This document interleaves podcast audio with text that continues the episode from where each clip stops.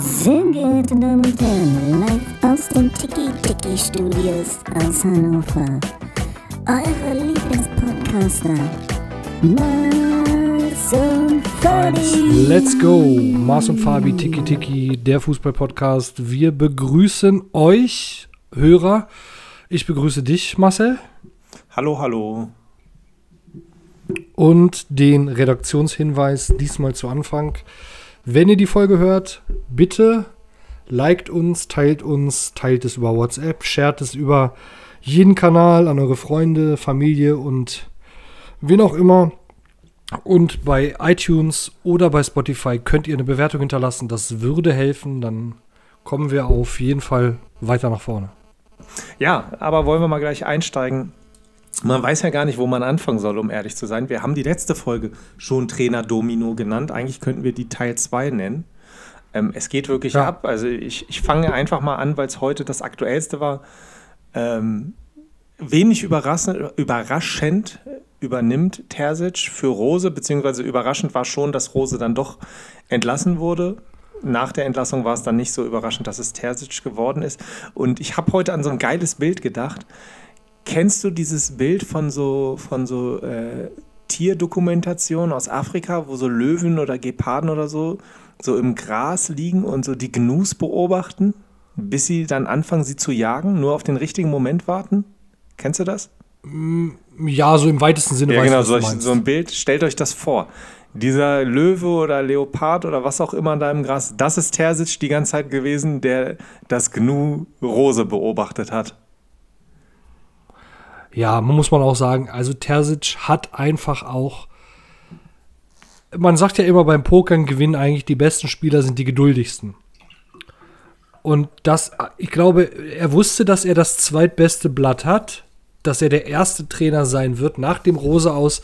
Und er musste eigentlich nur die, ich sag mal, die Durchhalte, das Durchhaltevermögen haben, auf Roses Fall zu warten und natürlich auch ein bisschen äh, die Vorahnung zu haben, dass es irgendwann passiert. Weil wenn Rose in acht Jahren fällt, dann ist Terzic damit natürlich auch nicht gedient. Aber er hat, glaube ich, auch so ein bisschen die Zeit erkannt. Und das ist ja auch das, was ich, glaube ich, schon jetzt in einigen Folgen schon letztes Jahr gesagt habe. Man hat bei Rose ja relativ schnell gesehen, dass er nicht dieser gute Trainer ist, für den er dann äh, gehalten wurde, zumindest in Deutschland bis dato, über seine österreichische Trainertätigkeit kann man wirklich nichts sagen. Da muss man den Hut vorziehen. Chapeau. Aber er hat bei Gladbach schon gezeigt, auch dass, dass er viele Fehlentscheidungen trifft. Und ähm, ja, man hat dann auch gesehen bei Dortmund, dass es dann halt. Ähm, das war eine Wette und die ist, glaube ich, Terzic eingegangen. Zumal er ja diesen Job auch bei Dortmund noch hatte. Ja, und nicht obwohl- arbeitslos war oder. Obwohl, glaube ich, kein Mensch weiß, was sein Job wirklich war. Oder? Also den Titel, okay, aber was war sein Job wirklich? Ich weiß es auch nicht. Ich weiß, bei Dortmund gibt es ja viele, die da irgendwie auf der Tribüne sitzen und in irgendwelchen beratenden Funktionen Also es, angestellt sind. Ähm, es wirkte auch so ein bisschen aus Dortmunder Sicht. Das wird man natürlich nicht gerne hören. Und natürlich hat man bei der Investition auch gehofft, dass das irgendwie funktioniert. Aber vielleicht auch aus Dankbarkeit, aber man hat ihm irgendwie so einen Job gegeben, um ihn auch in der Hinterhand zu haben, wahrscheinlich. Ne? Und klar, acht Jahre hätte er vielleicht nicht gewartet, aber ein, zwei Jahre hat er, hätte er gewartet. Jetzt hat es nur ein Jahr gedauert. Ich glaube, in Jahr drei oder vier wäre er dann doch irgendwann gegangen, wenn das jetzt die neue Jürgen Klopp Love Story geworden wäre. Genau, ich glaube, dann wäre er wahrscheinlich, also da darf man sich auch nicht zu weit aus dem Fenster lehnen, aber da kann man relativ sicher sein. Ich glaube, wenn das diese Love Story geworden wäre und das wäre schon absehbar gewesen im Januar, dann wäre wahrscheinlich jetzt Terzic Trainer von Hoffenheim oder Gladbach oder so oder Wolfsburg. Ich glaube, die Angebote lagen ja vor. Ähm, da hätte er sich wahrscheinlich dann ein bisschen umgucken müssen, aber ich denke mal spätestens äh, nach der Champions League und äh, den, den anderen Verfehlungen da jetzt, äh, die sich die Mannschaft geleistet hat, konnte er eigentlich spekulieren, dass es.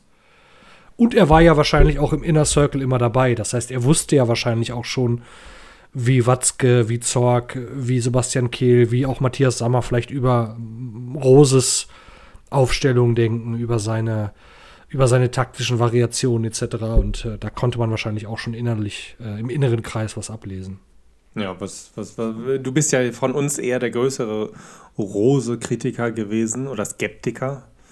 Findest du denn die, die Entlassung folgerichtig oder denkst du, man ist da jetzt wieder ein bisschen überschnell gewesen in Dortmund? Wie, wie siehst du das? Ich meine, immerhin ist es jetzt schon wieder ein Trainer, den Dortmund durchgebracht hat, in Anführungsstrichen. Ich habe heute gelesen, das ganze Intermezzo von einem Jahr oder einer Saison mit Rose hat Dortmund all-in wohl so um die 15 Millionen gekostet. Ja, definitiv. Ich meine, man hat ihn ja auch für 5,5 Millionen da losgeeist. Das heißt, das Geld ist schon mal weg sozusagen, wenn genau, der Trainer weg ist natürlich. 5 Millionen losgeeist. 5 Millionen hat er wohl jetzt als Abfindung bekommen und er hat ein Gehalt von 4,5 Millionen bekommen, aber ohne Boni. Also du kannst mal etwa von 15 Millionen ausgehen, die das ganze Jahr jetzt gekostet hat. Ja. Ja, ich meine, ich glaube fast, ich kann eigentlich nicht mehr sagen, als ich in den anderen Folgen auch gesagt habe. Ich, ich habe halt wie immer seit Favre oder Tuchel keine Handschrift erkannt bei Rose, also wirklich keine, egal wie man es nennt. Ähm, er hat Spieler auch nicht weiterentwickelt, was aus Mokuku geworden ist, dem man ja vor einem Jahr noch die weltgrößte Karriere vorausgesagt hat, ist im Endeffekt ein bisschen schade fast schon. Weiß jetzt nicht, ob das nur am Trainer liegt, aber zumindest hat er da keine große Chance bekommen. Ähm, er muss auch sein Okay gegeben haben bei der Verleihung von Ansgar Knauf. Habe ich ja auch gesagt, eigentlich ein ziemliches, ziemlicher Bärendienst, den Dortmund da sich selbst geleistet hat. Ich meine, der junge Mann hat vor vier Monaten noch in der dritten Liga gekickt. Irgendwo im Hinterland, im Münsterland und so weiter und äh, ist jetzt Europacup-Sieger. War vom ersten Tag Stammspieler in Frankfurt. Also ich glaube, da hat Dortmund mal wieder, wie schon bei Ishak oder Mikkel Merino oder Junusovic oder wie sie alle hießen, auch ein Talent übersehen. Das darf man bei all der Transfertätigkeit, für die Dortmund immer gerühmt wird, auch nicht außer Acht lassen, dass sie dann doch auch gerne mal einen, einen daneben greifen oder einen übersehen. Ähm, ja, und die Bilanz ist natürlich grottig. Der Punkteschnitt ist nicht gut. Man ist Zweiter geworden, aber das war erwartbar. Ich glaube, wenn die Saison jetzt noch fünf, sechs Spieltage länger gegangen wäre, hätte vielleicht Leverkusen sogar noch aufgeschlossen. Hätte, hätte, also aber gut, Champions League ist das, glaube ich, das Minimalziel, ohne dass er wahrscheinlich schon im Winter entlassen worden wäre. Also ich glaube, wenn die im Winter oder nach der Champions League Phase und dem Pokal aus ähm, Siebter gewesen wären, dann wäre er schon vorher entlassen worden. Das, das hat ihn noch gerettet sozusagen. Du bist Zweiter, wir vertrauen dir zumindest so weit, dass du uns die Champions League sicherst und dann darfst du auch mit Würde gehen. Das ist ja so passiert. Dieses klassische, wir haben uns zusammengesetzt und die Saison analysiert und sind beide zu dem Ergebnis gekommen, sowohl der Trainer als auch der Verein, dass es nicht mehr passt, ist natürlich totaler Blödsinn und eine Verkaufsmasche. Die, die, die Oberen haben das vor drei, vier Monaten wahrscheinlich beschlossen.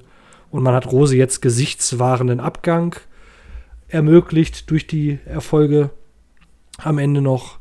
Und damit beschädigt er seine Trainerreputation auch nicht so stark, wie als wenn er jetzt irgendwie in der Saison gekickt worden wäre. Ja, ähm, ja, obwohl ich äh, gucke hier gerade bei unseren Freunden von Transfermarkt, also was ja, also du hast gerade gesagt, das ist wahrscheinlich schon ein paar Monate klar, beziehungsweise hat wahrscheinlich schon als Idee geschwirrt ähm, in den Köpfen der Bosse. Julian Brandt sagt, redet von einer Schockstarre, die nicht annähernd im Raum stand, diese Trennung. Und ein bisschen verwunderlich ist dann ja schon, dass man vor einer Woche oder zwei, ich glaube, es war Sebastian Kehl, ähm, Marco Rose ja noch den Rücken gestärkt hat und gesagt hat, wir gehen auf jeden Fall mit ihm in die neue Saison. Also ähm, frag mich so ein bisschen, um ehrlich zu sein, ob vielleicht eher das von Marco Rose ausging, der dann irgendwie gesagt hat, habe ich keinen Bock mehr drauf. Ist jetzt so alles wie bei Weinziel dann. Vielleicht so ein bisschen. Der vielleicht ihm auch zu wenig Rückendeckung war oder keine Ahnung was. Oder wir wissen ja nicht, was hinter geschlossenen Türen passiert. Aber was auf jeden Fall komisch ist, das ist jetzt auch nichts ganz, ganz Neues, aber ich, also ich gebe dir recht, natürlich ist das, ist das einfach zu dünn gewesen insgesamt, aber es ist ja auch nicht so, dass man sich gerade vor dem Abstieg gerettet hätte oder sowas. Also, ähm, und deswegen finde ich es dann schon ein bisschen komisch, warum stärkst du ihm noch den Rücken? Und zwei Wochen später entlässt du ihn dann auf einmal. Das, das verstehe ich nicht so richtig. Ich glaube wirklich, dass das hat halt was mit Gesichtswahrung zu tun. So sind halt die Spekulationen da. Rose ist jetzt nicht der geschasste Trainer. Hm. Ähm, das gibt ihm eine gewisse, gewisse Stabilität, auch für die neue Suche nach einer Festanstellung, hm. auf gut Deutsch. Ähm, so Trainer, die so zweimal gekickt werden oder irgendwie sowas. Und man muss ja auch sagen, er hat ja auch wirklich, deswegen habe ich auch den Hype nicht verstanden. Ich war ja super angetan, als er zu Mönchengladbach gekommen ist und dann die erste Saison war auch noch okay eigentlich. Aber es, er hat sich ja dann doch schon in der, im zweiten Jahr komplett verzockt auch. Hm. Und auch als, also ich sag mal, seine Integrität. Ich meine jetzt nicht nur als Spielleiter. Das passiert auch den besten Mal, dass man da irgendwie eine Saison hat und dann geht man aber auch Entscheidungen, die er getroffen hat, Kommunikations- Agreements, die man da noch mit dem Verein trifft. Dieses äh, sich vor die Fans stellen, ich werde niemals gehen und dann geht man doch und das irgendwie dann aber schon vor einem wichtigen Spiel bekannt geben und so. Also das sind ja alles auch Zeichen. Man darf das ja nicht immer nur in dieser Vertragsabschluss und Vertragsauflösung-Situation sehen. Und da sind ja ganz viele symbolische Zeichen auch immer bei sowas. Und da hat man ja schon gesehen, dass er da, sage ich mal, ziemlich in die Nesseln sich gesetzt hat. Und ich finde halt, bei Dortmund hat er ja auch zu keinem Zeitpunkt eine wirklich gute Figur gemacht. Hm. Also es ist ja nicht so, dass du, wie gesagt, wie bei Favre siehst, das war die rosische Spielidee, hm. die sich jetzt, sage ich mal, als Exportgut an andere Vereine weiterverkaufen lässt. Es gibt hm. nicht den Spieler, den Rose entwickelt hat. Man kann natürlich sagen, Erling Haaland ist ein Spieler, der bei Dortmund nur unter Rose gespielt hat oder größtenteils. Aber der war halt vorher schon der, der er war. Hm. Und äh, andere Spieler wie jetzt ein Axel Witzel oder ein Emre Can sind einfach schlechter geworden, das muss man auch sagen. Kann mhm. natürlich auch altersbedingt sein, will ich jetzt im Trainer. Nur die, die Argumente auf der Pro-Seite für ihn, die sprechen ja, äh, man ist im Pokal kläglich gescheitert, man hat sich in der Champions League komplett vermackeln lassen. Klar, auch wenn es der spätere Finalteilnehmer war. Nichtsdestotrotz, ähm, ja, und das sind natürlich so die Argumente. Und da nützt es dann auch nichts, wenn man mal so einen glanzvollen Abend in Mainz hat und da mal irgendwie ein 6-1 schafft oder was auch immer. Ne? Das ist jetzt rausgegriffen. Weiß nicht, ob das so war, aber weiß, was ich meine. Ne? Dann ja. also irgendwelche Spiele, wo dann mal 3-4-0 gewonnen wird oder so. Äh, in der äh, niederbundesligischen Prärie. Hm. Ähm, ja, und deswegen fehlen mir einfach die Pro-Argumente. Also ich bin ja auch, das klingt immer so, als wenn ich so, so rose Kritiker wäre oder so, so, geil darauf, dass Trainer gefeuert werden. Aber wenn man ganz realistisch ist, gibt es eigentlich kein Argument für ihn. Hm. Oder mir, zumindest fällt mir keins ein. Hm. Dortmund ist Zweiter geworden. Das sind sie aber auch unter, was ich, Stöger und wie die alle heißen. Ne? Weißt du, hm. also. Hm. Ja, ich glaube, Vierter sind sie unter Stöger geworden. Aber ist egal, ich verstehe, was du meinst. Es ist das Mindestziel, das man erreicht hat. Jetzt vor den Kameras sagt man natürlich, ja, ja, wir sind zufrieden und äh, was wollen wir mehr und so weiter und so fort. Aber ich glaube, hinter geschlossenen Türen hatte man sich, auch wenn man vielleicht keine Titel erwartet hat, sicherlich mehr erwartet. Sowohl im Pokal als auch in der Champions League, beziehungsweise dann in Europa League, wo man, so was du meintest, sich vermackeln lassen hat von den Glasgow Rangers, auch wenn sie Finalgegner waren oder beziehungsweise Finalteilnehmer. Das darf so trotzdem Borussia Dortmund nicht passieren, beziehungsweise ja, kannst du nicht mit zufrieden sein. Im Pokal wäre die Chance groß gewesen, ins Finale mal wieder zu kommen, dieses Jahr ohne die Bayern. Ja, zwei, zwei Fragen schließen sich da für mich an, die ich dir auch gleich so ein bisschen weitergeben würde. A, wie siehst du die weitere Karriere in der Bundesliga von Marco Rose? Er hat ja jetzt, wenn man böse ist, könnte man sagen, er hat zumindest nicht bewiesen, dass er einen Verein wie Borussia Dortmund erfolgreich führen kann. Also diese Ansprüche. Ähm, ist das so deiner Meinung nach? Müsste er jetzt eher weiter unten anfangen? Sprich, oder beziehungsweise Stichwort Augsburg zum Beispiel. Und ähm, ja, wie siehst du Terzic? Ähm, ich habe zum Beispiel lustigerweise, also da ist nicht überall Hurra. Also das wird in den Medien gerne so verkauft, aber wenn du jetzt bei transfermarkt.de in die Kommentare guckst, da sind viele Dortmund-Fans sehr skeptisch und sagen, da wurde auch viel überfärbt von diesem Pokalsieg. So toll und konstant war das unter Terzic nicht. Ja, bei der Transfermarkt-Community habe ich immer das Gefühl, das ist so ein bisschen wie mit Twitter so. Da ist tatsächlich auch der Hate sehr groß. Das kann tatsächlich. Da, da ist viel Beef und äh, sich gegenseitig da irgendwie irgendwelche Statistiken um die Ohren schlagen. Also ich gebe dir total recht. Jetzt nochmal zu Thema 1. Marco Rose war jetzt halt bei beiden Borussias. Ähm, bei den Bayern, da hat er keine Chance. Äh, und ansonsten natürlich gäbe es irgendwann wahrscheinlich für ihn nochmal einen Spot, wenn Tedesco gefeuert werden würde, weil er eben in dem Konzern äh, oder in dem Club-Konglomerat, wie wir es liebevoll nennen, natürlich ein alter Bekannter ist, gäbe es wahrscheinlich eine Möglichkeit, da unterzukommen. Ansonsten bleibt ja nicht viel. Ähm, klar, sowas wie Hoffenheim, sowas äh, wie ähm, Wolfsburg, das ist jetzt die nächste Kategorie, aber die haben sich ja jetzt auch schon wieder verstärkt tatsächlich. Also ist im Moment auch nichts vakant. Ich denke mal, der Weg führt ihn wahrscheinlich erstmal ins Ausland. Klassischerweise. Mhm. Oder siehst du ihn schon bei sowas wie Augsburg? Weil das wäre ja dann doch von, von Champions League in den Abstiegskampf, so auch als Trainer, ist ja dann doch schon eine relativ hohe Fallhöhe.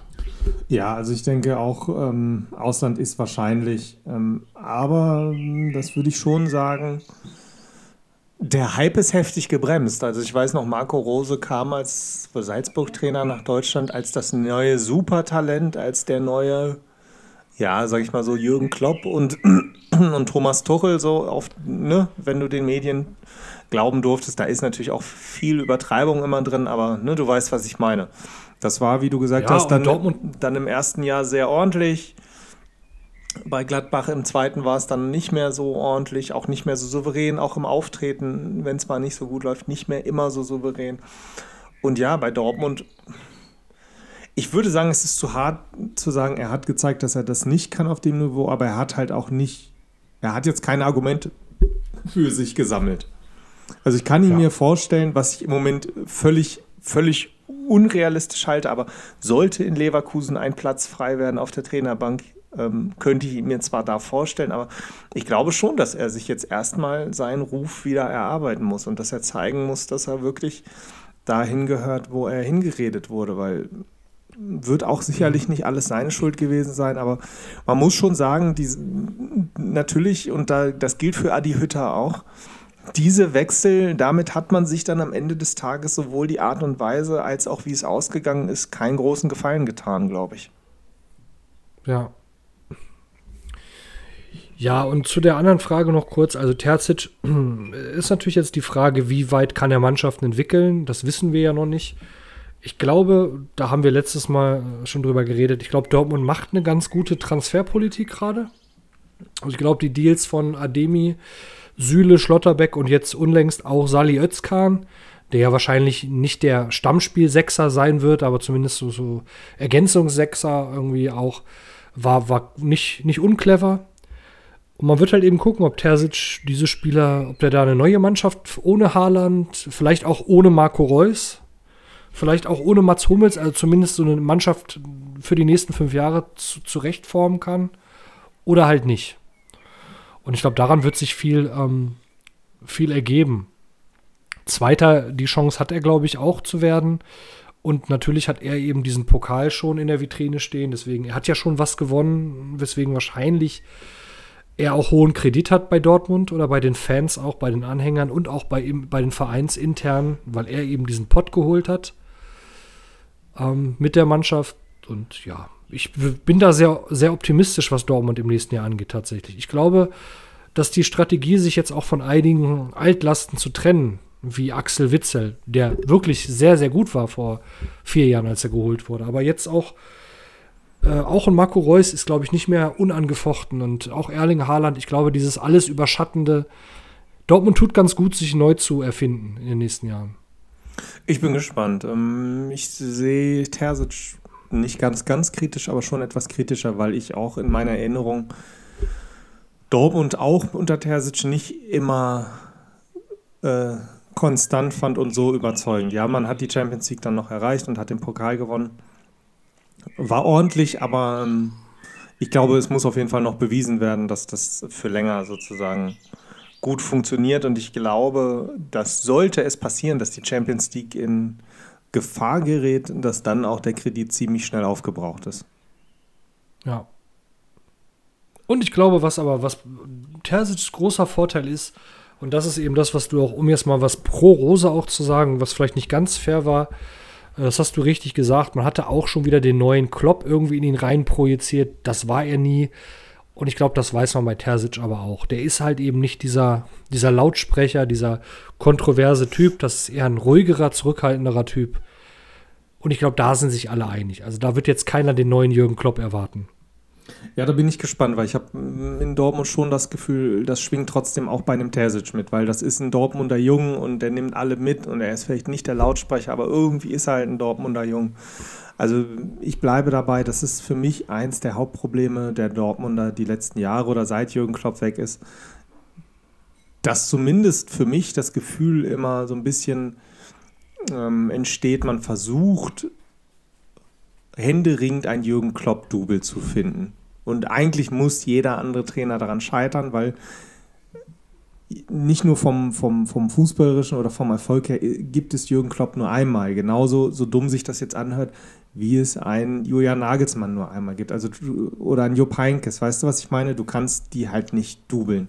Und Jürgen Klopp ist halt ein sehr ähm, ja, prägnanter Typ, sehr sehr einzigartig und wie gesagt, daran kannst du als Trainer nur scheitern und auch wenn das natürlich nie jemand zugeben würde, ich glaube, der ein oder andere Trainer in der Vergangenheit, der eigentlich sehr erfolgreich war, ist daran gescheitert.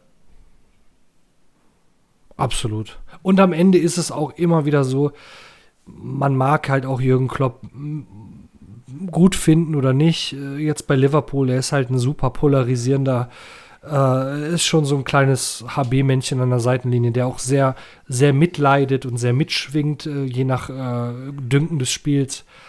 Aber du siehst es jetzt ja gerade zum Beispiel auch in Frankfurt. Das absolute Gegenteil ist Oliver Glasner. Wenn du einfach eine gewisse Spielweise implementierst, wenn du Erfolge einfährst, dann werden die Fans dich auch lieben. Und das ist einfach so, Klopp ist, glaube ich, der Letzte, der diesen großen Titel Meisterschaft nach Dortmund gebracht hat. Und wenn das jetzt, sage ich mal, vielleicht nicht Terzic ist, aber wenn der Nächste, der da den Titel mitbringt, Felix Magath ist, dann werden die auch danach einen Felix Magath immer lieben. Also das muss man einfach so sagen.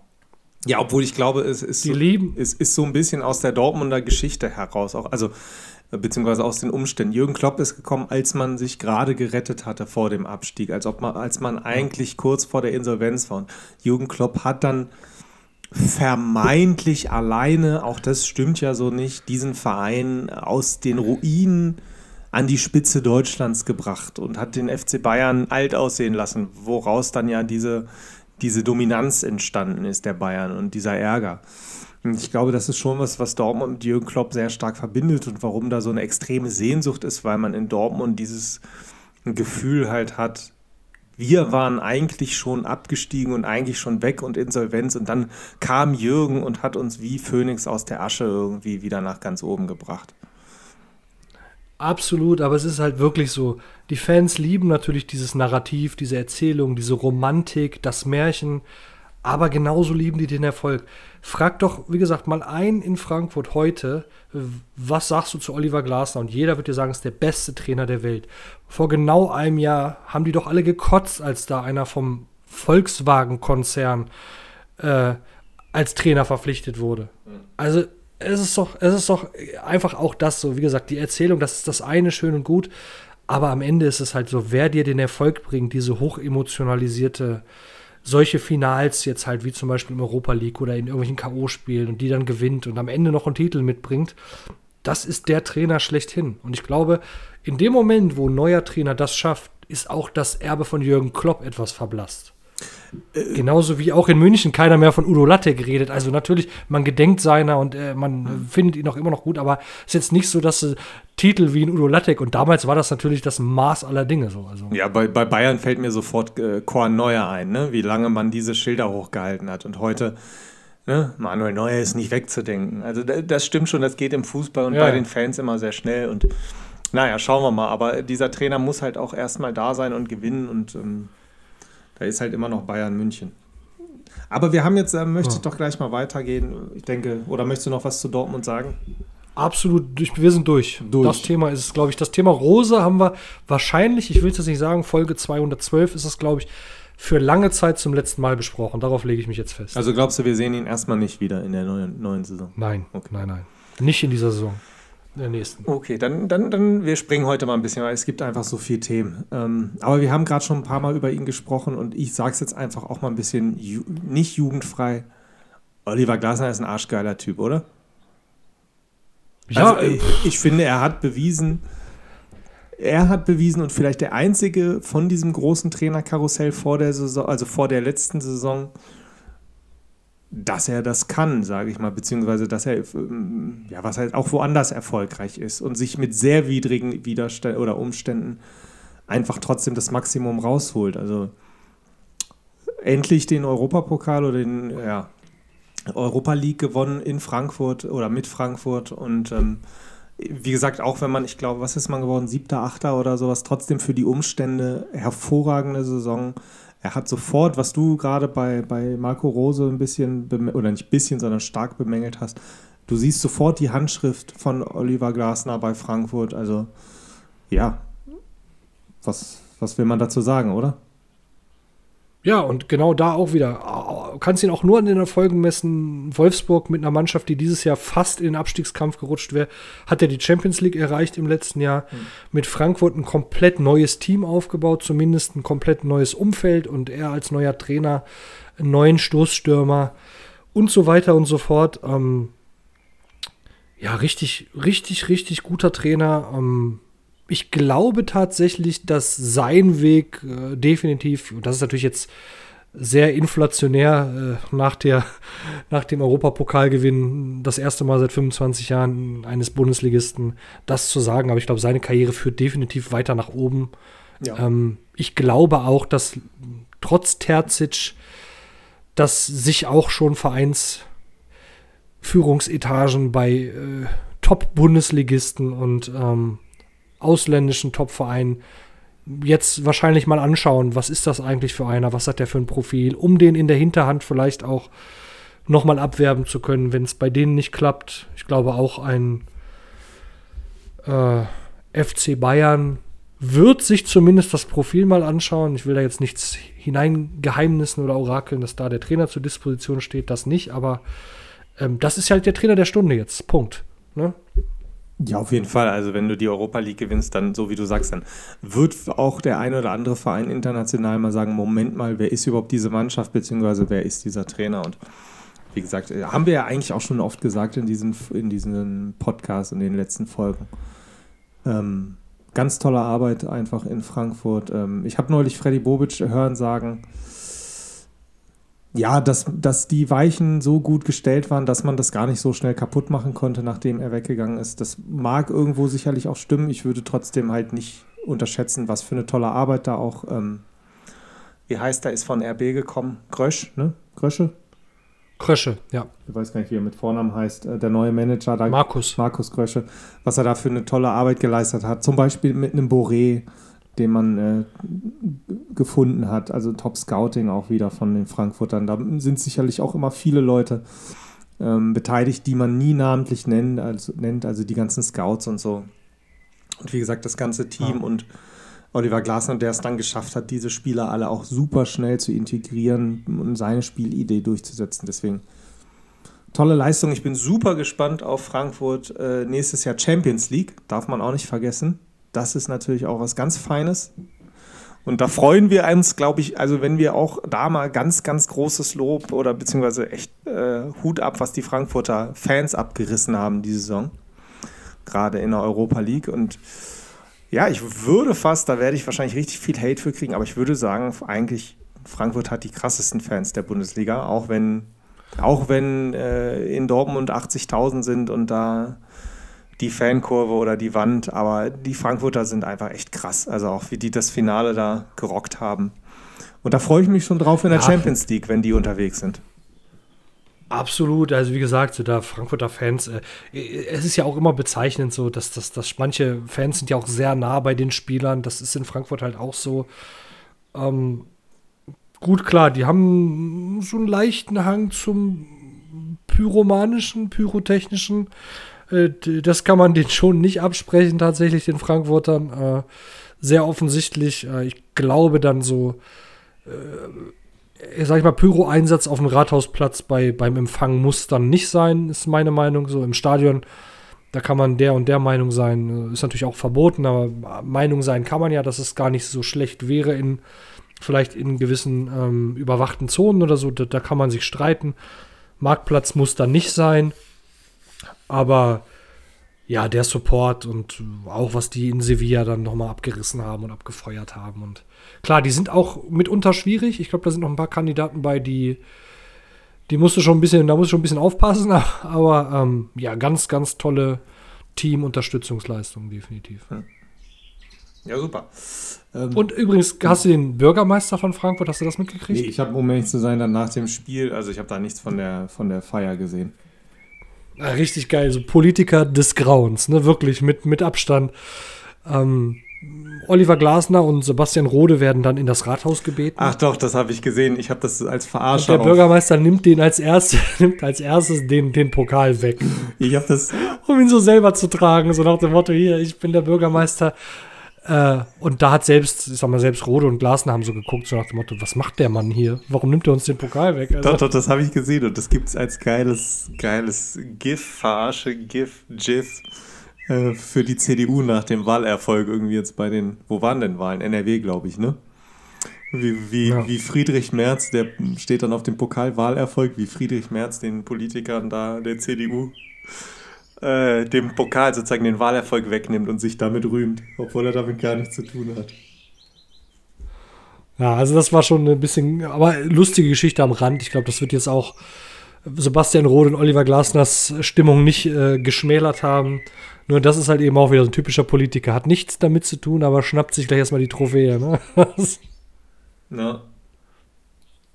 Ja, auf ja, sehr gut. lustig. Äh, wir, Äh, weiter geht's. Also, wo wollen wir hin? Nico Kovac fällt mir da ein. VfL Wolfsburg.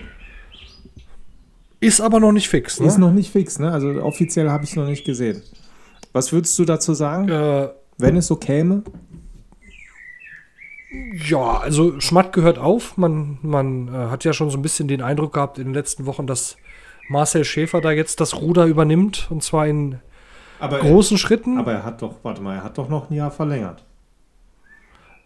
Nee, Also er ein ist Jahr bis ist er noch 23 dabei. vertraglich. Genau, drei. Genau, ist noch ein Jahr dabei. Aber der Machtkampf war ja ganz klar. Ähm, Schmatt wollte Kofeld in die neue Saison, also war, hat an Kofeld festgehalten, gesagt, das ist der Trainer für das nächste Jahr, der wird das hier reißen und so, der hat jetzt noch nicht genug Zeit.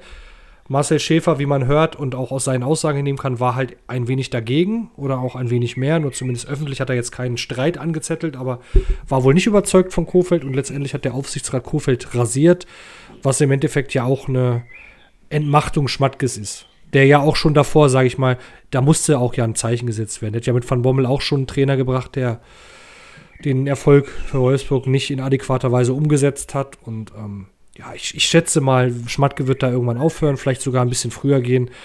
Dann wird Marcel Schäfer das übernehmen und ähm, ich kann mir das gut vorstellen. Schäfer, Kovac, das ist so, die haben, glaube ich, auch noch zusammengespielt, also nicht zusammen in einer Mannschaft, aber so in derselben Zeit, glaube ich. Ich glaube, Nico Kovac hat irgendwie so aufgehört, als Schäfer schon so ein, zwei Jahre dabei war. Hm. Also man kennt sich vielleicht sogar noch vom Platz.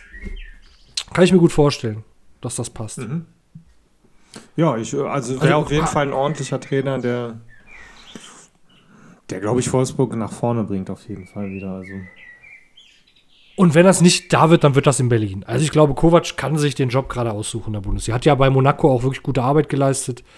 Ähm, da war das ja auch so, wie du eben bei Rose gesagt hast, sein Image war nach Bayern ein bisschen ramponiert. Hm.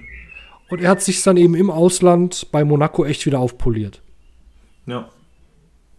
Ja, mal schauen. Also wollen wir noch mal abwarten, bis, äh, bis es dann soweit ist oder offiziell ist. Aber wäre auf jeden Fall, ist ja einer der Top-Kandidaten, wenn nicht sogar der Top-Kandidat, der zu haben war. Ja, Insofern, wenn es dann soweit Und? kommt, Glückwunsch an Wolfsburg. Genau, und aber wir haben zwei Trainerposten, die wir schon vermelden können. Und das ist zum einen, ja, ganz besonders freut mich das, ich weiß nicht, wie es dir geht. André Breitenreiter kehrt zurück in die Bundesliga. Ist es safe? Ist es 100% safe? Auch das habe ich so noch nicht 100% verstanden. safe. Ja, doch, doch. Okay. Wird wohl Ende der Woche auch vorgestellt. Also es ist jetzt, es gibt jetzt noch kein, kein Foto oder derartiges, aber man hat, das ist wohl auch schon kolportiert, die er will dahin, Hoffenheim will ihn haben, die Ablöse äh, ist stemmbar mit 300.000 Euro, also die Ausstiegsklausel. Mhm. Ähm, Medizincheck muss er als Trainer nicht machen, also kann man sagen, ja, es ist safe. Okay. Also gibt es jetzt nichts Medizinisches, wo er noch rausfallen kann, ne? Deswegen. Okay, ja, wie gesagt, habe ich äh, als heißes Gerücht sozusagen gehört und ähm, aber auch noch nicht offiziell verkündet. Nee, nee, aber das kann man, äh, Aber, da kann man ähm, sich zu 99% sicher sein. Kommt es so, freue ich mich für ihn. Ich glaube, da haben wir auch schon ein paar Mal drüber gesprochen. Sicherlich ein Trainer, der irgendwie durch zwei Stahlbäder in, äh, auf Schalke und in Hannover gegangen ist. Und ich glaube einfach auch aufgrund dieser zwei Stationen, in denen oder bei denen er eigentlich sehr, sehr ordentliche Le Arbeit geleistet hat, so ein bisschen falsches Image weggekriegt hat. Ähm, ja, und sich dann über diese Meisterschaft, auch dazu nochmal Glückwunsch, äh, sensationell, äh, Zürich letztes Jahr fast abgestiegen, äh, ja, rehabilitieren konnte und ähm, das dann gleich als, als äh, Sprungbrett in die Bundesliga genutzt hat. Ich bin gespannt in Hoffenheim. In Hoffenheim weiß ich manchmal die letzten zwei Jahre nicht oder drei, beziehungsweise so richtig, ja, inwiefern lassen sich Realität und Anspruch da zusammenbringen, weil ich dann doch auch, trotz dieser neun, neun Punkten oder neun Spiele Negativserie von Sebastian Hönes etwas überrascht über diese Entlassung war und äh, ja, mich frage, was man sozusagen für Ziele in Hoffenheim hat. Ich würde sagen, ja, man kann um die, um die Europa League mitspielen, hat jetzt aber oder gehört jetzt für mich nicht zwingend zu den Favoriten. Dafür ist das Feld dann doch ziemlich groß. Ja. Ich glaube auch, dass Sebastian Hönes seinen Weg auch noch machen wird. Also ich glaube, ähm, man hat sich da jetzt auch getrennt, weil einfach äh, diese Serie halt so negativ war. Neun Spiele, drei Punkte oder was. Das ist natürlich schon sehr, sehr mies. Aber der hat einen Top-Job gemacht, da gebe ich dir recht. Und ähm, ich glaube, André Breitenreiter ist ja vom Temperament so ein bisschen auch so ähnlich. Das ist ja auch kein, das passt auch nicht zu Hoffenheim. Die brauchen, glaube ich, auch immer so ein eher so ein etwas zurückhaltenderen Fußballlehrer und ähm, es wird jetzt für Breitenreiter auch nochmal interessant. Er kriegt ja jetzt ungefähr eine schlagfertige Truppe, so vom Kader her mit, mit auch echt gestandenen Spielern wie er das halt macht, so, ne, mit einem Kramaric, einem Baumann und so. Das sind natürlich sehr erfahrene Leute, die sind sehr lange da, die haben ein sehr hohes Mitspracherecht. Täusche ich mich eigentlich? Bebu hat er doch auch bei 96 trainiert. Das ist ja dann. Ja, und vor allen Dingen auch richtig groß. Genau, gemacht. das, das wird ein schönes. Wiedersehen. Ja, oder beziehungsweise genau, Wiedersehen. Genau. Da bin ich sehr gespannt, ob äh, Ilas Bebu davon profitieren wird, weil wie gesagt, unter, unter ihm war er ja ein richtig guter Spieler. Absolut, aber man muss auch da fairerweise dazu sagen, dass er schon bei Sebastian Hoeneß eigentlich in der Stammelf immer war. Also der ist jetzt nicht so, dass er den irgendwie aus, äh, da aus der Mottenkiste holt und der da irgendwie in der zweiten Mannschaft so ein bisschen rumgedaddelt hat, sondern der hat da schon ordentlich gespielt. Aber tatsächlich auch auf bei Breitenreiter hat er immer sehr zentral auf dem, äh, sehr stark auf dem Flügel gespielt und ich hatte das Gefühl, bei Hoeneß hat er manchmal auch so falsche Neuen oder so hängende Spitze und ich finde halt, der Flügel passt ihm aufgrund seiner schnellen Dynamik eigentlich am besten. Hm, Ja. ja, kann man auf jeden Fall gespannt sein, wie, wie er ihn da einsetzen wird. Ja, ansonsten, wie gesagt, glaube ich, ist das eine grundsolide oder Top-Verpflichtung. Meiner Meinung nach auch die bessere als ein Weinziel. Ähm, Ja, genau, da mussten ja irgendwie, ich weiß nicht, die Presse im Süden musste auch echt sehr Harakiri Gerüchte streuen. Ähm, da gab es ja tatsächlich schon Berichte in, ich glaube, in irgendwelchen Zeitungen in äh, Süddeutschland, dass Weinziel äh, würde schon das Training leiten oder würde am Trainingsgelände schon, äh, es gäbe Fotos, die würden aber nicht veröffentlicht werden und so weiter. Scheint ja alles totaler Blödsinn gewesen sein. Wird jetzt ja auch von allen Seiten dementiert. hm. Ähm, das, und ja, Breitenreiter ist äh, die richtige Adresse gewesen. Ich glaube, für, für so einen Verein wie Dortmund wäre ein Regal zu hoch, Hm. äh, ein Fach zu hoch. Aber sowas wie Augsburg wäre dann fast schon so, dann kannst du auch eigentlich beim Meister in der Schweiz bleiben. So wäre dann irgendwie. ja, Also Hoffenheim passt gut Ja. für ihn, finde ich. denke ich auch. Und gerade für äh, als Schritt sozusagen erstmal, um wieder zurück in die Bundesliga zu kommen und sich da wieder in Anführungsstrichen Fuß zu fassen und sich dann vielleicht auch endgültig, ähm, ja, sag ich mal, in, in den Augen der Öffentlichkeit als, als äh, ja, Top-Bundesliga-Trainer zu etablieren. Was er eigentlich ja schon gezeigt hat, aber wie gesagt, da so ein bisschen diesen schlechten Ruf auch weg hat. Ja. ja, und noch ein Rückkehrer, da dürfen wir jetzt natürlich nicht verschweigen. Lucien Favre kehrt zurück. Man hat ihn noch, Äh, ich freue mich darüber sehr. War es nicht, war es Berlin oder war es Gladbach, wo man ihn noch am Flughafen mit den Koffern versucht hat aufzuhalten? Das weiß ich nicht. Ich glaube Gladbach auch damals. Ja, ähm, ja, aber eigentlich auch Glückwunsch an, an Gladbach. Ich glaube, gerade in dieser Situation, in der man so einen Neuaufbau wirklich leiten muss, mit wahrscheinlich äh, mehr jüngeren Spielern, wo man auch auf die Kohle gucken muss und da einfach nicht die dicken, die dicken Verpflichtungen drin sein werden, ist, glaube ich, Lucien Favre der perfekte Trainer. Absolut. Und ich muss auch sagen, ich mag ihn, ich mag auch ein, seine Spielweise. Ähm, ich mag, dass er wirklich immer auch junge Talente entwickelt. Ich, ich, ich finde seine Interviews großartig. Manchmal versteht man halt auch gar nicht, was er meint. Also gar nicht so sprachlich, sondern so vom Sinn her. Aber irgendwie vertraut man ihm dann, dass es doch da äh, einen tieferen Sinn gibt. Also ich freue mich, dass er wieder da ist, sozusagen. Also mehr, als ich mir jetzt über einen Felix Magath oder so gefreut habe. Was ich natürlich auch ganz spannend fand, den mal wieder zu sehen nach zehn Jahren. Ähm, auch wenn es wahrscheinlich ein kurzes Gastspiel war, aber ähm, und auch kein besonders erfolgreiches. Aber ähm, ja, Lucien Favre freue ich mich. Nach sieben Jahren wieder an alter Wirkungsstätte, wo er ja, wie du schon sagst, äh, sehr, sehr dünnhäutig geflüchtet ist. aber ich glaube, das wird gut und das passt auch gut zusammen mit diesem Roland Wirkus, der ja auch schon so ein bisschen älteres Kaliber ist und die kennen sich auch von früher noch. Und das ist ja auch im Endeffekt Gladbach, so ein bisschen diese Oase und da gibt es noch Verträge mit Handschlag und dann sitzen irgendwie noch Bonhoff und Berti Vogts und so auf der Tribüne und lachen da alle zusammen und so. Also das, vielleicht war, das passt schon. Vielleicht war der, wie heißt er nochmal, Wirhaus?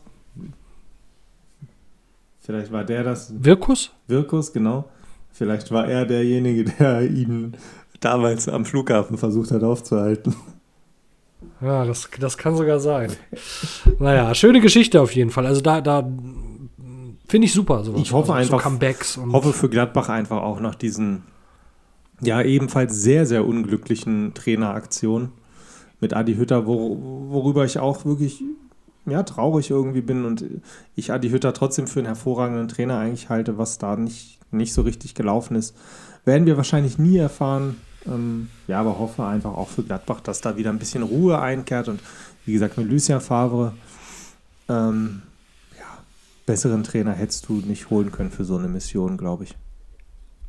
Ja, und ich glaube, wenn du es wirklich über zwei Jahre jetzt denkst, also sieh mal die Bundesliga-Saisons, äh, jetzt diese und die letzte zusammen, dann könnte das ja wirklich eine krasse Trainerrochade werden. Dann hast du jetzt irgendwie, Kovac geht zu Wolfsburg, Breitenreiter zu Hoffenheim, vielleicht geht am Ende noch Kofeld nach Augsburg oder sowas äh, oder Hütter oder dann einer wird wahrscheinlich irgendwo mal ins Ausland weichen, aber äh, also die bleiben irgendwie, glaube ich, alle erhalten im Moment. Ne? Also das sind jetzt alles nicht so die, also auch ein Marco Rose wird jetzt nicht vier Jahre Sabbatical machen. Hm. Die werden alle irgendwie in relativ im nahen Umfeld erhalten bleiben und ja, dann wird sich so ein, wir haben einen sehr fluiden Trainermarkt, würde ich sagen, hm. im Moment. Ja, das stimmt auf jeden Fall. Also ich bin ähm ja, irgendwie wie vor dem letzten, wie vor der letzten Saison. Die Trainerrochade dreht sich äh, heftig. Ähm, was ja aber auch so ein bisschen vielleicht, äh, weiß gar nicht, habe ich das jetzt falsch irgendwie so ein bisschen im Gefühl, dass unter der Saison ging es eigentlich mit den Trainerentlassungen, aber trotzdem nach der Saison wird dann ordentlich aufgeräumt. Ja, ich glaube, unter der Saison waren es irgendwie sieben oder acht und jetzt am Ende waren es nochmal sieben.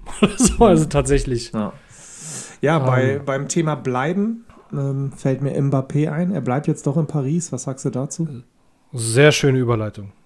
Ja, also ehrlich gesagt fehlen mir da ein bisschen die Worte. Also erstmal finde ich es witzig, dass er sich bei äh, Perez, dem Präsident von Real Madrid, für das Engagement um seine Person bedankt hat. Ähm, ja, er bleibt drei Jahre bei PSG und ich glaube tatsächlich, ähm, das ist so einer der größten Marketing-Deals, die je eingefädelt wurden. Das erinnert mich sehr stark an Messi bei Barca. Also er hat wohl, kriegt wohl irgendwie 50 Millionen. Die Saison, wenn ich das richtig gelesen habe. Hm. Oder er kriegt 25, aber für die dritte dann 50? Also da, Zahlen weiß ich nicht, aber er wird fürstlich verdienen auf jeden Fall. Er hat wohl, äh, da, da ist dann der, die Messi, äh, Messi-Parallele vor allem. Er hat wohl Mitspracherecht jetzt bei der Kaderzusammenstellung. Das wird natürlich abgestritten, aber lustigerweise erste Amtshandlung wird ja schon geungt, ist, dass Leonardo gehen muss. Ähm, also der, der Manager von Paris. Ja, oder Sportdirektor, was sein Titel jetzt auch genau ist. Ähm, aber der, der Transferverantwortliche. Ich finde es, um ehrlich zu sein, schade. Ähm, frage mich auch so ein bisschen, ob das einfach nur Taktik war, um sich da nochmal ein paar Millionen rauszuhauen und ein bisschen Einfluss. Ähm ich meine, er ist immer noch jung in drei Jahren und kann immer noch gehen dann, aber ähm, ich hätte ihn schon gerne in woanders gesehen, gerade bei Real. Ich glaube, Real braucht ihn gar nicht, um ehrlich zu sein. Also Vinicius Junior ist so nach vorne gekommen und Rodrigo macht ähnliche Schritte. Das weiß er ja auch.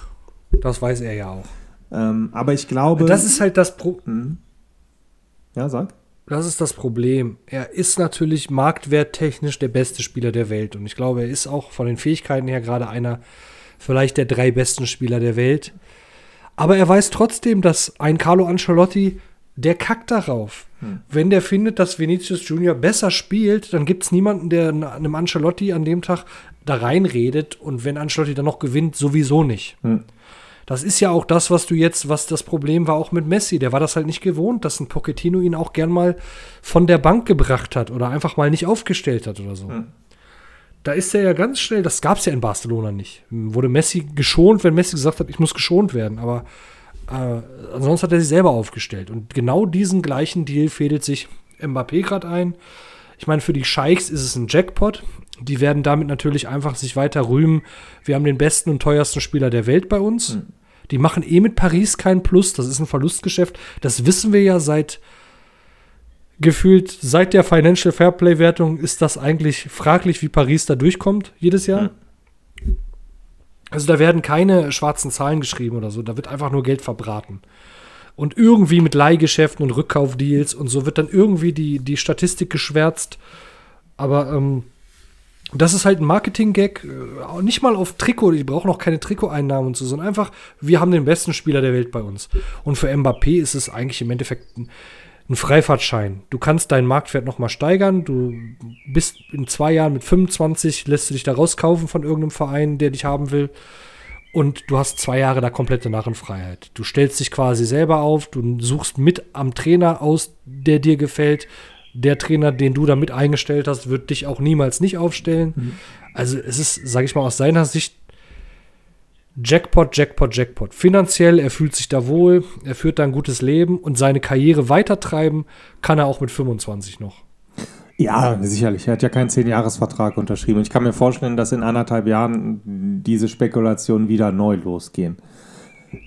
Ja, absolut. Aus meiner Sicht, und das mag sehr kontrovers sein, aus meiner Sicht ja, er gehört vielleicht rein spielerisch oder vom Können her zu den drei besten Spielern. Aber um auf einem Niveau genannt zu werden oder gesehen zu werden wie ein Messi oder Ronaldo, zumindest zu deren Prime, oder heute ja auch immer noch, aber gerade zu deren Prime, wäre es meiner Meinung nach notwendig gewesen, Paris zu verlassen und sich in einer wirklich großen Liga zu messen, sei es nun England gewesen oder Real äh, oder Spanien, halt bei Real. Und glaub, ich glaube einfach, Geld hin oder her und Star-Ansammlung hin oder her, das habe ich auch schon öfter gesagt. Es gibt einfach Mannschaften, die einen riesen Namen haben und da gehört Real dazu und das hätte ihm und seinem Status sicherlich gut getan. Und äh, am Ende des Tages, so wie du das beschrieben hast, ist es ein Geld- und ein Einflussdeal. Alles andere halte ich für relatives Labarababa, um ehrlich zu sein. Ja, Absolut. das ist mein Heimatland und ich weiß, es ist wichtig und ich will hier weiterhin. Das ist alles Labarababa. Weil er hätte real vor, wann war es, gut einem Jahr die 200 Millionen bezahlt, wäre er weg gewesen, beziehungsweise hätte Paris dem zugestimmt. Da hätte er auch ja. nicht an seinen an sein äh, Heimatland gedacht und so weiter und so fort. Und in dem Jahr ist jetzt zumindest, was man von außen beobachten kann, meiner Meinung nach auch nicht so viel passiert in Paris, ähm, dass man sagen kann, Mensch, da hat sich ja so viel geändert, die Situation ist völlig neu zu bewerten und im Gegenteil, Real ist ja noch stärker geworden. Du hast ja eigentlich eine goldene Zukunft ähm, vor dir, zumindest scheint es im Moment so, mit vielen guten, auch jungen Spielern in, in, bei Real, mit Kammerwinger, mit einem Rodrigo, mit einem Vinicius, mit einem, ähm, jetzt habe ich den Uruguayer vergessen, der auch schon öfter mal im defensiven Mittelfeld spielt. Wie er heißt. Aber egal, du hast auf jeden Fall echt viele junge Spieler oder jüngere Spieler. Also es hat sich ja nichts in der Richtung meiner Meinung nach verändert, dass man jetzt nicht zu Real geht und dass Paris jetzt das viel geilere, äh, viel geilere Projekt ist, wie es heute so schön heißt. Also meiner Meinung nach, das ist ja okay, ist ein Kohle- und ein Einflussding. Ja, und du darfst auch nicht vergessen, das ist auch wieder gepokert, am Tisch gepokert. Ja. Es gibt natürlich auch nicht so viele aufnehmende Vereine für einen Spieler dieser Spitzenklasse. Und du kannst eigentlich schon fast sagen, Man City ist durch den Haaland-Deal raus. Also irgendwo muss man ja auch mal im Fair Fairplay bleiben. Ne, also auch finanziell, egal wie viel Geld du hast, du musst ja auch irgendwie eine gewisse Transfersummen irgendwie darfst du nicht überschreiten. Ähm, Man City ist eigentlich raus durch den Haaland-Deal. Ähm, dass sie noch mal einen Mbappé stemmen könnten. Also Barcelona kann sich das nicht leisten. Ähm, es gäbe eigentlich, in Italien kann das keiner stemmen, Bayern kann das nicht stemmen oder wird das niemals stemmen. Das, das weiß doch Mbappé auch. Es gäbe eigentlich nur Real. Ja, und Real ist halt wie Phoenix aus der Asche gekommen mit Ancelotti, einem Trainer, der unglaublich stur auch sein kann. Mit einem Benzema in seiner besten Phase, mit einem Vinicius als dem Shootingstar.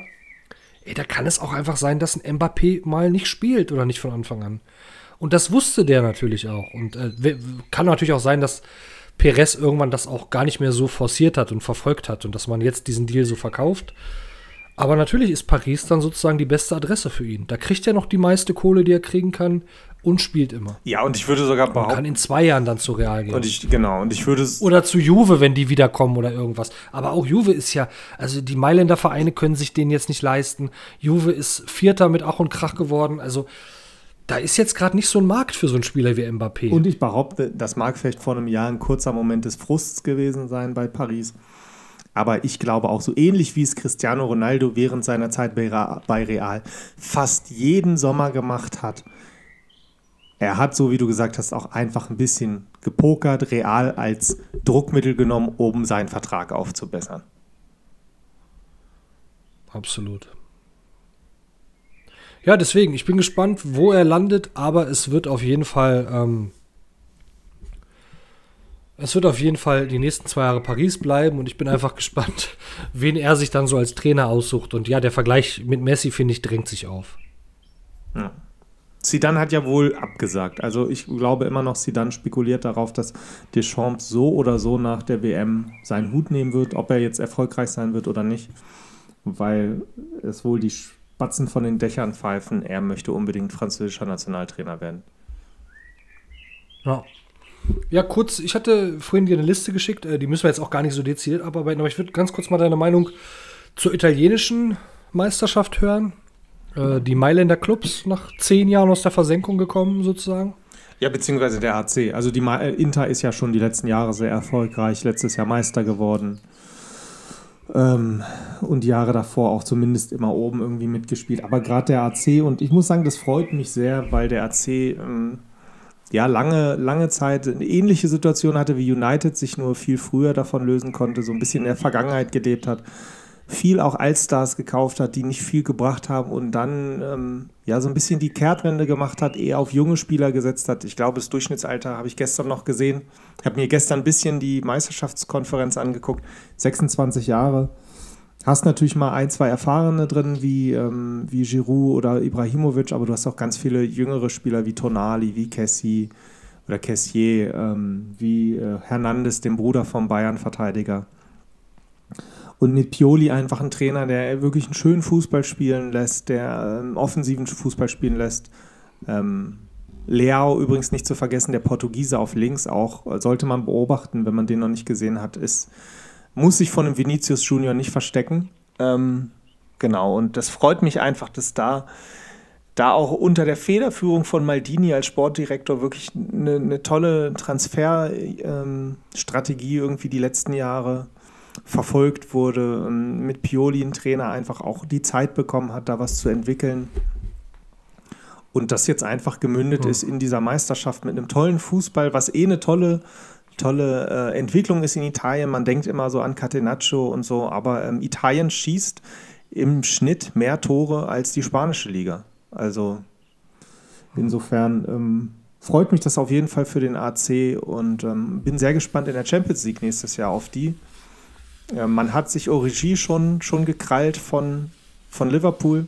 der da ja auch so ein bisschen Liverpool. versauert ist. Und ähm, ja, gute Sache auf jeden Fall und sehr schön einfach auch zu sehen, dass zumindest es in Italien dann auch geschafft wurde, diese, diese äh, Dominanz von Juve, die ja die letzten Jahre, ich glaube, acht oder sieben Titel hintereinander ähnlich zu den Bayern waren, zu brechen einfach komplett. Ja.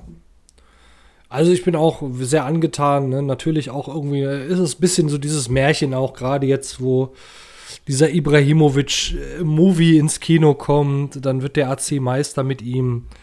Wie du schon sagst, das sind sehr viele interessante Namen, die man jetzt noch gar nicht so kennt, die jetzt gerade am Kommen sind.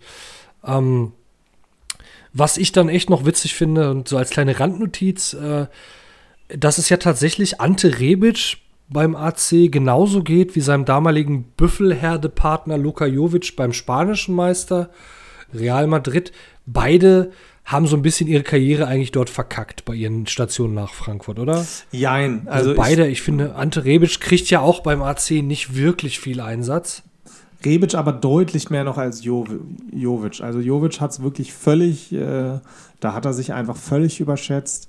Rebic ist ja auch zu einer Zeit zum AC Milan gegangen, als man noch, sage ich mal, froh war, wenn man sich für die Champions League Okay, das qualifiziert hat. Das war nochmal was anderes. Wenn ich jetzt mal schaue, die Saison auf seine Daten, er hat, du hast schon recht, er ist alles andere als Stammspieler, er hat 24 Spiele gemacht in der Serie A, zwei Tore, zwei Vorlagen und hat nur 16% Startelfquote. Also nur in 16% der Spielen hat er in der Startelf gestanden. Da sind einfach gerade seine linke Seite, da hat er den Leao vor sich und wie gesagt, der muss sich vor einem Vinicius Junior nicht verstecken. Ähm, da hat er natürlich bockstarke Konkurrenz. Ähm, sicherlich hätte er einen besseren Wechsel machen können, aber wie gesagt, zu dem Zeitpunkt war der AC Milan, das war dann eher vielleicht so ein bisschen, bisschen die, die, ähm, die Kritik, ja, warum jetzt zu Milan so ein Riesenschritt ist das zu dem Zeitpunkt nicht gewesen, auch wenn es trotzdem natürlich noch ein Riesenname ist. Ähm, aber Jovic ist natürlich sehr tragisch und würde da sagen, aber das war mit richtiger, äh, mit richtiger Ansage. Absolut. Also, ja, ein bisschen schade, weil ich doch eigentlich fand, dass sie in diesem Jahr in Frankfurt, auf das du ja vorhin noch rekurriert hast, äh, mit Bobic, äh, vorne noch Aller und Kostic. Kostic ist immer noch da, aber das war ja wirklich diese starke Zeit. Ähm, ja, da sind beide dann irgendwie transferiert worden und haben, finde es ein bisschen schade, weil da eigentlich gute Fußballer letztendlich so, ja, so ein bisschen zu sehr vielleicht dem, dem Geld oder dem, dem Klang nachgelaufen sind und dadurch auch ein bisschen ihre Karriere beschädigt haben, meiner Meinung nach. Jovic Also auf jeden Jovic Fall. ja noch also viel. Jovic auf jeden Fall und ähm, glaube auch nicht, dass der da jetzt nochmal groß, vor allem Benzema ist wahrscheinlich im Moment der beste Stürmer der Welt. Also m- im Leben verdrängt er den nicht. Über Vinicius Junior müssen wir auch nicht reden. Und äh, ja, deswegen wird das ganz schwer. Auch bei Finn Rebic wird es sehr schwer. Kann mir vorstellen, dass beide dann äh, früher oder später den Schritt zurückgehen. Irgendwo zum FC Genua oder was weiß ich wohin, Florenz oder so, wo man dann einfach ein bisschen mehr gesetzt ist. Aber ich gebe dir auf jeden Fall recht, da war so diese, man hat schon diese strahlende Karriere gesehen und beide haben vielleicht nicht die allerglücklichste Entscheidung getroffen. Ja. Bin mal gespannt, ob man einen von beiden mal wieder in der Bundesliga, die werden, Namen werden ja auch immer mal wieder gehandelt. Hm. Also gerade Jovic wurde, glaube ich, bei Leverkusen und bei Dortmund gerüchteweise schon gehandelt. Ähm, kann ich mir jetzt beides nicht vorstellen, aber ja, wahrscheinlich zu gut, um komplett zu versauern und dann auch noch irgendwie zu jung mit Mitte 20, Ende 20 so. Hm. Mal schauen. Du, ich wollte dich jetzt fragen, ich hatte jetzt eigentlich noch eine ellenlange Liste, die ist auch noch wesentlich länger.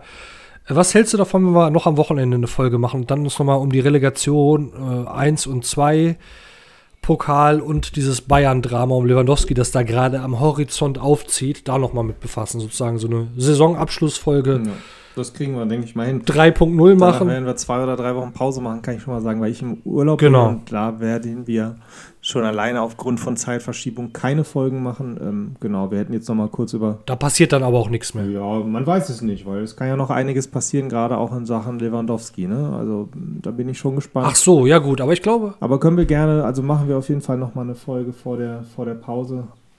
Irgendwie ähm, jetzt gerade spielt ja der HSV gegen Hertha. Hertha hat ausgeglichen, also steht jetzt, also führen 1-0 oder steht jetzt 1-1. Mal schauen. Also es gibt, glaube ich, noch genug zu besprechen. Wer weiß, wessen Trainer und Verein sich noch einvernehmlich in den nächsten Tagen trennen. genau. Mit äh, Betonung auf einvernehmlich. Ja, natürlich. Immer nur einvernehmlich. Einvernehmlich nach dem. Denn es gibt kein böses Blut. Du, wenn, wenn, wenn mich meine Wenn, Arbeit. wenn Lewandowski einvernehmlich, ja? Einvernehmlich nach zehn Jahren die Bayern-Kabine äh, seinen Spind zerschlägt. Oder Genau. so.